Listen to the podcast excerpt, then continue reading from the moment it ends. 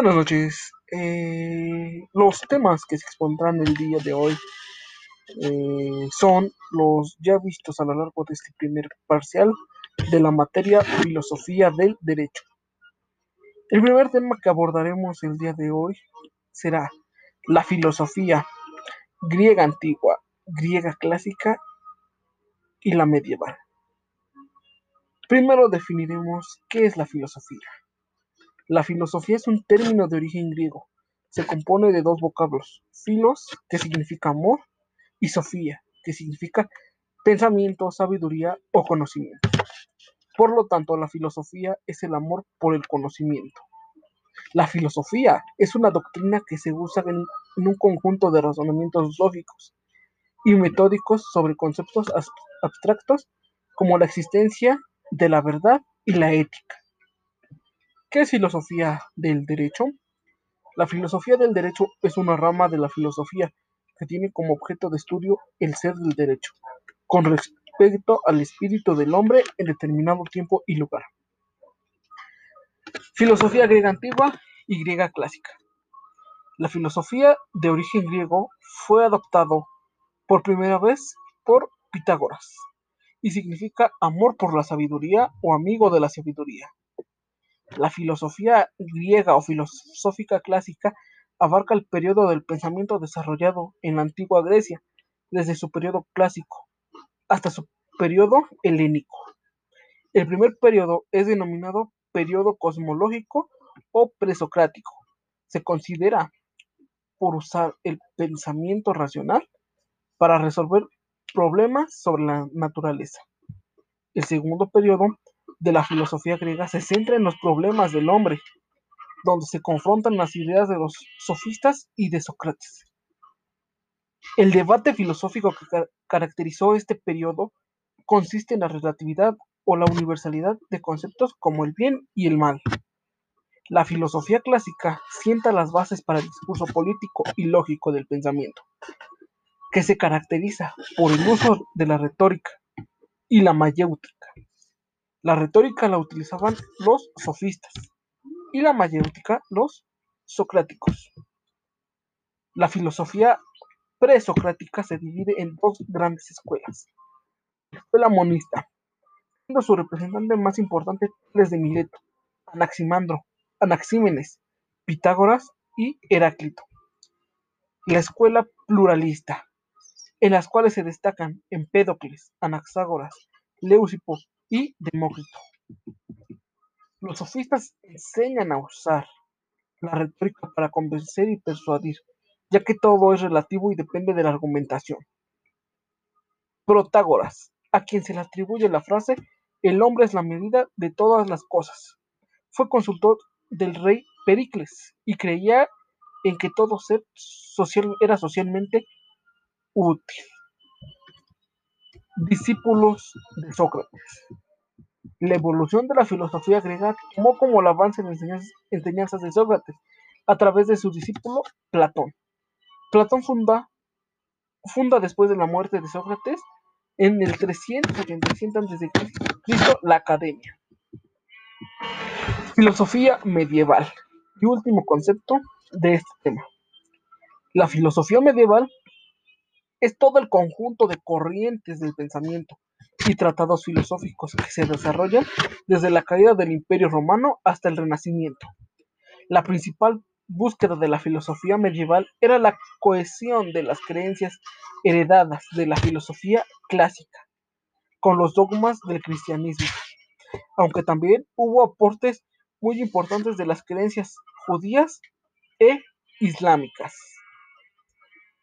El siguiente tema que veremos esta noche es conocer las principales corrientes de la filosofía del derecho, las cuales son ius naturalismo, ius positivismo, ius sociologismo y ius marxismo.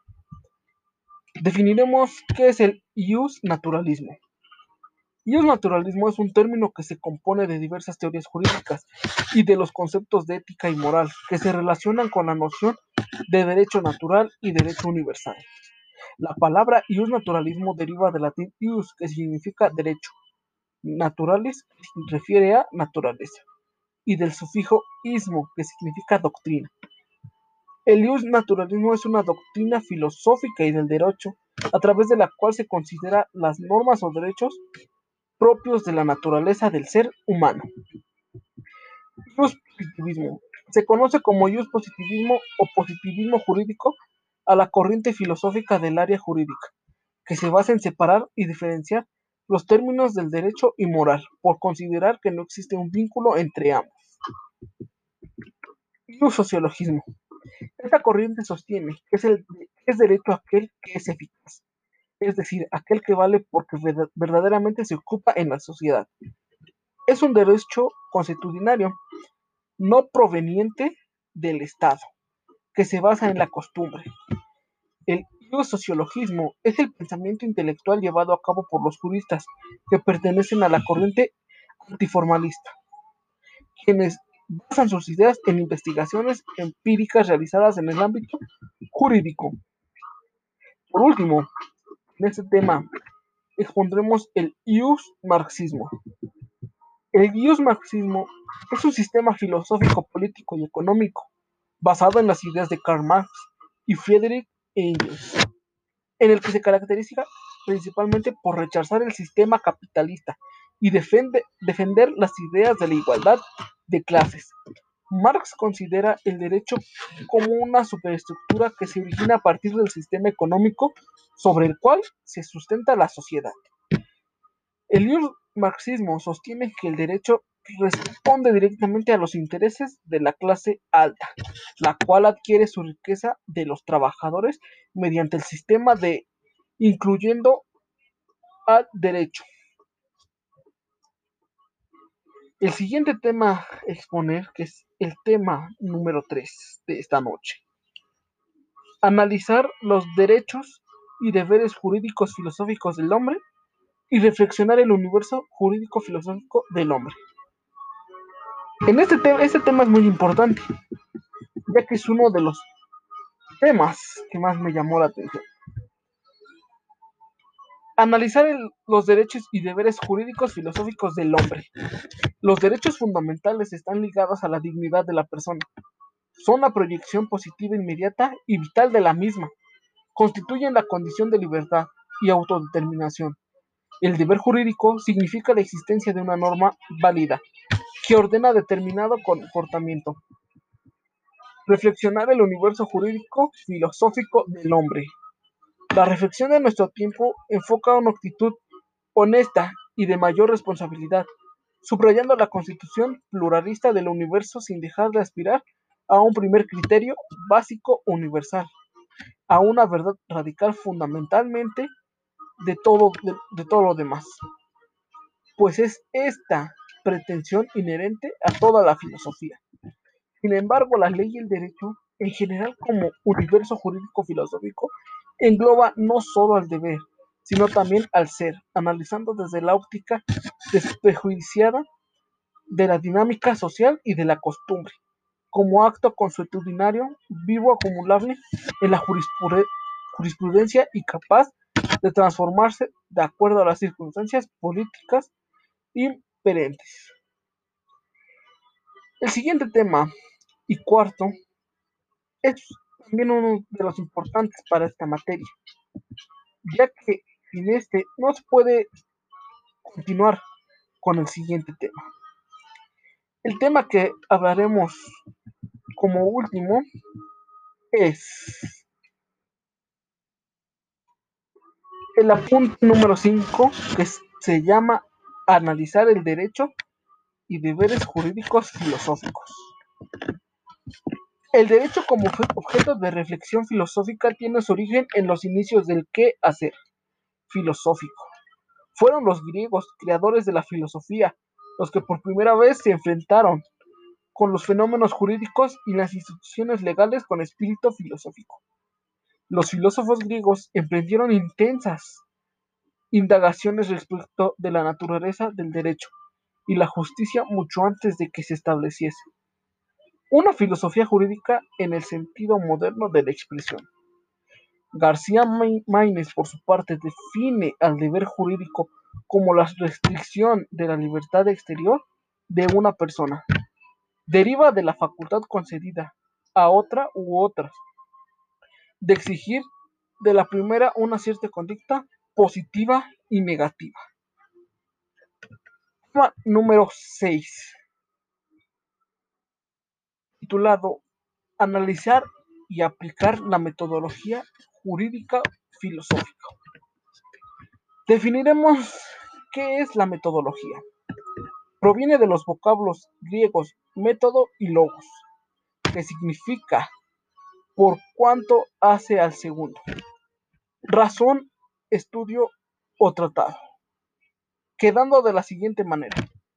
El estudio o tratado de los métodos. Conclusión. Rama de la lógica que se encarga del estudio de los diferentes métodos para llegar al conocimiento crítico y reflexivo, que permite la fundamentación de la ciencia. Concepto de método. Proviene del vocablo griego meta, que significa de acuerdo con, por medio de, hacia el medio de, el modo de y a lo largo de. Y el vocablo griego ogos, que significa camino, vía y ruta. Metodología jurídica. Es la forma de abordar las realidades y dimensiones jurídicas desde, desde un punto de vista genealógico, epistemología, teoría del conocimiento.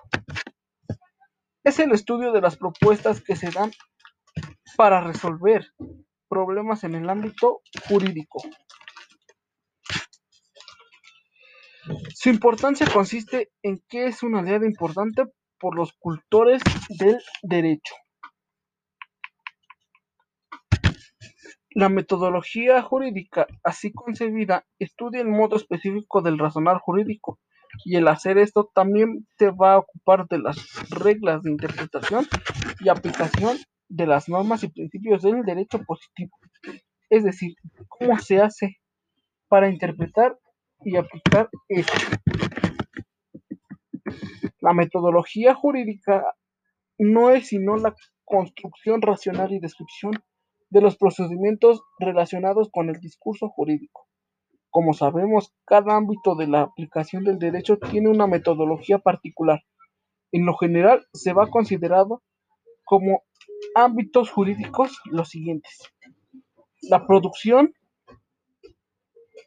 de normas legislativo en sus fases prelegislativas o política y legislativa técnica. La aplicación de normas administrativas, sea estas con tendencia general, administrativa o particular. Funciones materialmente jurisdiccionales en la esfera del Ejecutivo. La aplicación de normas a conflictos concretos judiciales. El séptimo tema que se hablará es mm, el siguiente. Eh, cabe resaltar que en este tema eh, se describe un concepto muy importante, el cual es el cual es el siguiente. Apreciar la dimensión jurídica filosófica del hombre. El ser jurídico se nos muestra ubicado en el fino y sutil mundo del espíritu, en condición carnal. Bien se trata del derecho como sinónimo de lo que a cada, vez, a cada uno corresponde como suyo, bien se hable del conjunto de normas, reglas o disposiciones vigentes en un grupo social o una parte orgánica del mismo. Eh, también es la facultad moral de hacer o no hacer. Siempre subyace la idea de algo que atañe a la humanidad o a su conducta y va teñida de las notas de racionalidad y de libertad. Desde el punto de vista de la fenomenología existencial, la justicia se presenta como forma antropológica de coexistencia Es el modo de coexistir humanamente, de estar junto con otros en el mundo. El derecho es una dimensión originaria del ser del hombre, proviene del ser todos juntos en el mundo. Una antropología jurídica parte de la materialidad y corporalidad de las individualidades. Lo que un hombre posee por derecho no puede poseerlo el otro. Es una definición de justicia y de la dimensión jurídica filosófico del hombre. Además, el hombre justo con sus semejantes tiene y no puede dejar de tener derechos y deberes. No somos simples vivientes, sino convivientes. Convivientes históricos que moran en un mundo cultural. Un mundo cultural que se sustenta en una buena parte por valores jurídicos. El hombre común sabe en cierto modo qué es la justicia, qué es la seguridad, qué es el orden y qué es el derecho antes de que se lo haya dicho un filósofo. Sobre esto, esta vida reflexiva vendrá después la filosofía. En este tema se nos habla mucho de qué es la justicia, lo que muchas personas no conocen, lo que muchas personas se quedan sin investigar, sin saber. Y ya que al no conocer de esto y tener un momento en el que pueden hacer justicia, no saben cómo actuar. Quieren tomar la justicia por sus propias manos. Por último, para la antropología jurídica existencial, la determinación del hombre no es fruto exclusivamente de las leyes fijas e inmutables, sino de auto, autorrelación y autoconocimiento, constantemente renovados. Muchísimas gracias por escucharme. Soy Gustavo Ángel González Enríquez del grupo 202, exponiendo los temas ya vistos a lo largo del parcial de la materia filosofía del derecho. Muchas gracias. Buenas noches.